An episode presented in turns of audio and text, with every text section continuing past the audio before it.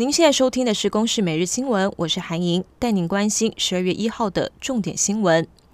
民进党立委高嘉瑜遭到男友林炳书施暴。高嘉瑜昨天向警方报案之后，今天上午在律师的陪同下，在立法院召开了记者会。高嘉瑜是数度哽咽落泪，觉得自己发生这样的事情好丢脸，也觉得自己很蠢，更见识到了人性最黑暗、最恐怖的一面。他表示，跟林炳书交往一个月，就发现对方很容易暴怒失控，甚至还逼他下跪。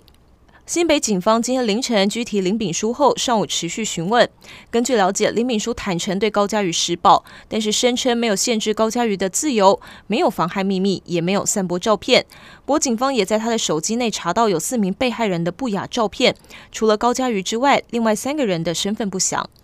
立法院上个月三读通过《跟踪骚扰防治法》，明定八大跟骚样态，最终将可以处五年徒刑。总统蔡英文今天上午是正式签署公告。近来发生多起社会案件，加上立委高嘉瑜被施暴，蔡英文也借此宣示政府执法决心，强调这是落实性别暴力防治重要的一步。台铁二零七次泰鲁阁号列车今天上午在大里福隆间遭施工中突然掉落的钢轨桩击中了车头，导致车窗玻璃破裂，所幸是没有人受伤。台铁已经要求事故路段工程立即停工，并且由运安处进行调查。交通部长王国材知道后也震怒，要求惩处，并且撤换公务处长及公务段长，追究相关责任。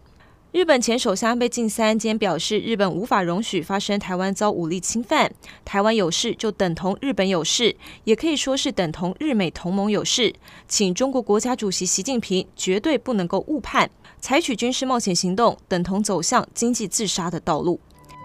以上由公视新闻制作，谢谢您的收听。